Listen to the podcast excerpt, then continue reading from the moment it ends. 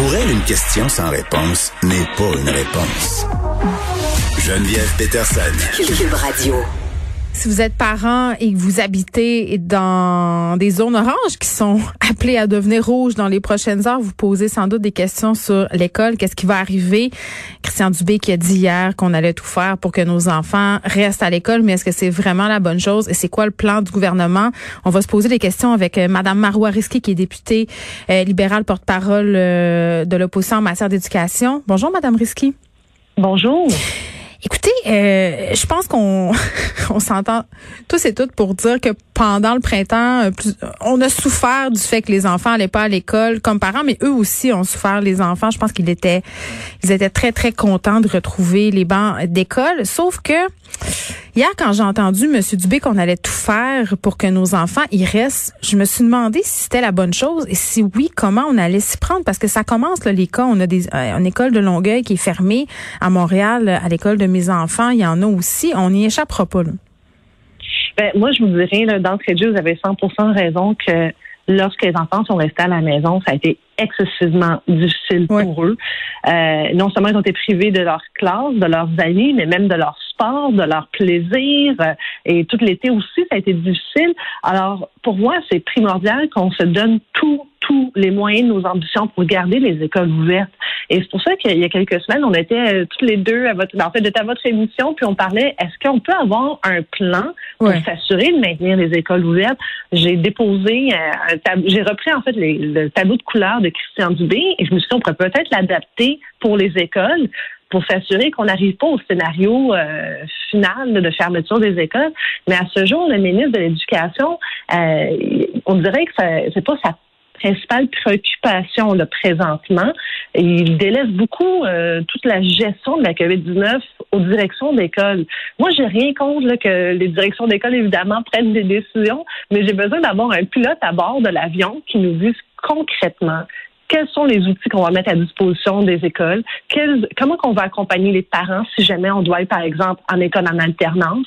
Euh, est-ce qu'on est prêt? Il y a tellement de questions qui se posent, mais on n'a toujours pas, vraiment, il y a toujours beaucoup de questions qui se posent, mais le ministre, je ne sais pas où est-ce qu'il est. Mais c'est ça que je disais, on l'entend peu, le ministre Roberge, ces derniers jours. Il, s'est fait quand même assez discret. Moi, je me serais attendu, puis je ne sais pas, euh, peut-être qu'il sera au point de presse euh, ce soir, mais on dirait que j'en doute. Il me semble qu'il devrait être là, qu'il devrait rassurer les parents. Là, c'est un peu la panique à bord. les directions d'école, là, entre vous et moi, Madame Risky, euh, c'est pas très clair pour elle non plus la suite des choses. Ben, les, les, les, équipes écoles et directions d'école, je crois qu'elles sont épuisées parce que ils ont vraiment souffert du yo-yo. C'est-à-dire, un jour, il y avait une direction. Deux jours plus tard, c'était plus la même, la même réponse du ministère. On leur donne des consignes, que, par exemple, le sport scolaire, ça, ça a été un exemple euh, patent de comment ça a été euh, n'importe quoi qui était donné comme directive. Euh, Jean-François Robert, j'ai peut-être ça dans la cour de la santé publique. La santé publique dit non, on n'a jamais dit ça. alors là, on donné, là, c'est ce que je comprends que les, les écoles ont le dos large, mais ça prend un ministre qui se rappelle que c'est son portefeuille, puis c'est à lui de défendre son réseau c'est à lui de protéger le réseau d'éducation. Puis c'est pas vrai là qu'en ce moment tout va bien. Euh, c'est pas normal que c'est Olivier Drouin un papa de deux enfants qui, dans son sous-sol, est capable d'avoir une liste à jour des écoles. Oui, avec son euh, compte euh, école COVID. oui, ben, c'est quand, c'est quand même pour moi, là, c'est une illustration là, parfaite encore de comment c'est du gros n'importe quoi, puis que finalement, il n'y a personne qui est capable de nous donner leur juste dans l'éducation. Puis le ministre, c'est sa principale fonction. C'est à lui d'être imputable, c'est à lui de dire OK, j'avoue que ça fonctionne pas. Moi, j'ai même dit à Jean-François Roberge, ben, savez-vous quoi? Si votre ministère n'est pas capable de nous donner leur juste, prenez Olivier Drouin, mettez-le à contrat euh, honnêtement, là, il fait une très bonne job. On n'a pas besoin de changer quelqu'un. Euh, S'il fait correctement le travail, ben parfait, on va l'utiliser. Euh, tant mieux, on a besoin d'avoir l'information juste. Les parents ont le droit de savoir qu'est-ce qui se passe dans le réseau de l'éducation. Les enseignants aussi. Euh, J'en parle avec plusieurs. Il y en a pas mal qui sont déjà épuisés. Il y en a beaucoup qui ont décidé de faire un départ à la retraite hâtive. Euh, moi, je me dis, OK, est-ce qu'on pourrait juste s'asseoir avec Jean-François Roberge et le premier ministre, euh, si à la défense de M. Roberge, le ministère de l'Éducation, c'est véritablement là vraiment complexe. Là, ça prend du monde pour l'épauler. Euh, et pour moi, non, c'est pas normal que ce soir, euh, au point de presse, Jean-François Roberge ne soit pas là. Parce que c'est pas normal que dans le code de couleur vert, jaune, orange ou rouge, c'est statu quo dans les écoles. À quoi ça sert un code de couleur s'il n'y a aucune conséquence? Ben, puis là, on se pose la question, ça va être quoi la bonne stratégie en zone rouge, là, Madame? Ben, ça va dépendre, moi, je pense encore des, écoles. Puis moi, ce que j'ai proposé, c'est qu'avant qu'on arrive à la fermeture des écoles, est-ce que la santé publique peut évaluer le masque en tout temps, première des choses? Est-ce qu'on peut évaluer de faire l'alternance des, cours? C'est-à-dire, par exemple, un groupe A qui va le lundi, le groupe B qui irait le, mardi, et ainsi de suite. Mais imaginez le casse-tête pour les parents. Oui, vous avez raison, mais c'est soit ce casse-tête-là ou le pire scénario de fermer les écoles. Pour moi, ça, c'est un moindre mal. Euh, entre fermer 100% des écoles, je préférais avoir au moins un 50% encore en présence physique en classe euh, que 100% fermé. Parce que ça, pour de vrai, je ne sais pas comment les parents et les enfants vont réagir à ça. Là. Ben, je sais ça pas. Va être beaucoup trop. Avant d'en venir à l'école en alternance, puis je pense que, euh, pour reprendre les mots de la mairesse Plante, va falloir faire des frappes euh, chirurgicales, entre guillemets, c'est-à-dire justement fermer les écoles où c'est problématique, comme c'est le cas sur la rive sud en ce moment. Mais la possibilité de faire porter le masque à tous et en tout temps, même aux petits là, de 5-6 ans qui sont parfaitement capables de le porter, qui comprennent très bien parce qu'ils le portent en dehors mhm. des classes quand ils font des courses avec leurs parents. Ça aussi, en tout cas à mon sens, ça devrait faire longtemps euh, que ça devrait être envisagé, ça. Ben écoutez, au départ, le masque n'était même pas envisagé. J'ai dû euh, faire plusieurs entrevues, notamment à votre radio, pour dire voyons donc, on demande le port du masque dans les lieux publics aux enfants de 12 ans et plus, mais pas dans les écoles. Finalement, c'est une aberration, ils ont corrigé le tir.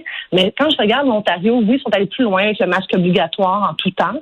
Euh, il me semble que là, euh, à ce stade-ci, le gouvernement, la santé publique devrait nous dire, en effet, dans les zones rouges, pour vraiment s'assurer de maintenir les écoles ouvertes, on envisage d'avoir le masque obligatoire en tout temps, ils devraient nous dire si ou non ils ont quand même évalué cette alternative, parce qu'à ce, à ce personne nous entend. Sais, on parlait de transparence hier, à tout le monde en parle. Là. Monsieur Dubé, ça a été un des premiers mots qu'il a utilisé lors de son entrevue. Là, en ce moment, au niveau des écoles, j'ai l'impression qu'il n'y en a pas tellement de transparence. Moi, c'est comme parent, là, puis là, je parle vraiment comme mère, même pas comme animatrice radio. Là, je pense que c'est important des fois de sortir de son personnage. Là. Je, sens qu'il n'y en a pas de transparence. Je suis comme ben, faites juste le dire. Dites-nous-le, qu'est-ce qui se passe? Parce que là, on ne sait pas. Ben, c'est je suis de 100% d'avis qu'il faut que ça soit transparent, mais en partant, on peut pas lors d'une mission euh, dire on passe en, zone rouge. Donc euh, tout le monde hier soir, moi j'ai reçu beaucoup d'appels. Mais ben oui. inquiets. C'est aussi la façon qu'on annonce les affaires. Voyons donc qu'on annonce quelque chose d'aussi important. Mais en restant vague. Allez, dormir là, puis on va se reparler demain à 5 heures. Voyons donc, il me semble qu'il y a quelque chose de, là-dedans qui ne marche pas. Là. Ben moi, j'ai mal dormi. Je vais être super ben, ben, moi, je, n'en revenais pas de. Je dis, OK, c'est que ça, c'est quand même gros. Habituellement, ça se fait avec l'ensemble des journalistes de tout, tout, tout, tout euh, média, pas simplement dans une émission, euh, puis dire comme ça. Euh, une émission de variété. Une émission de variété. Mm-hmm. Et là, c'est puis on vous en donnera les détails demain. Moi, j'ai trouvé ça vraiment maladroit.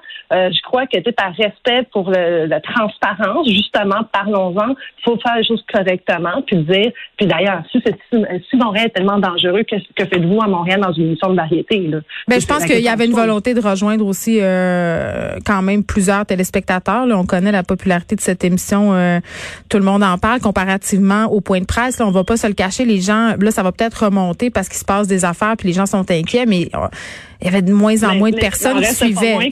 il n'en reste pas moins que les points de presse du premier ministre François Legault ont été parmi les plus écoutés. Ben oui. euh, oh, Là-dessus, là, honnêtement, on ne fera jamais croire que les points de presse n'étaient pas écoutés. Là, on les a écoutés religieusement au Québec.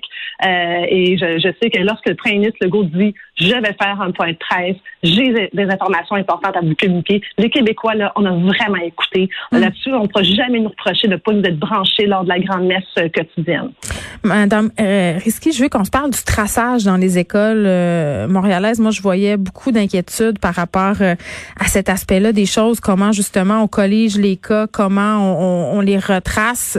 Paraîtrait-il qu'on que ça s'est beaucoup relâché depuis quelque temps?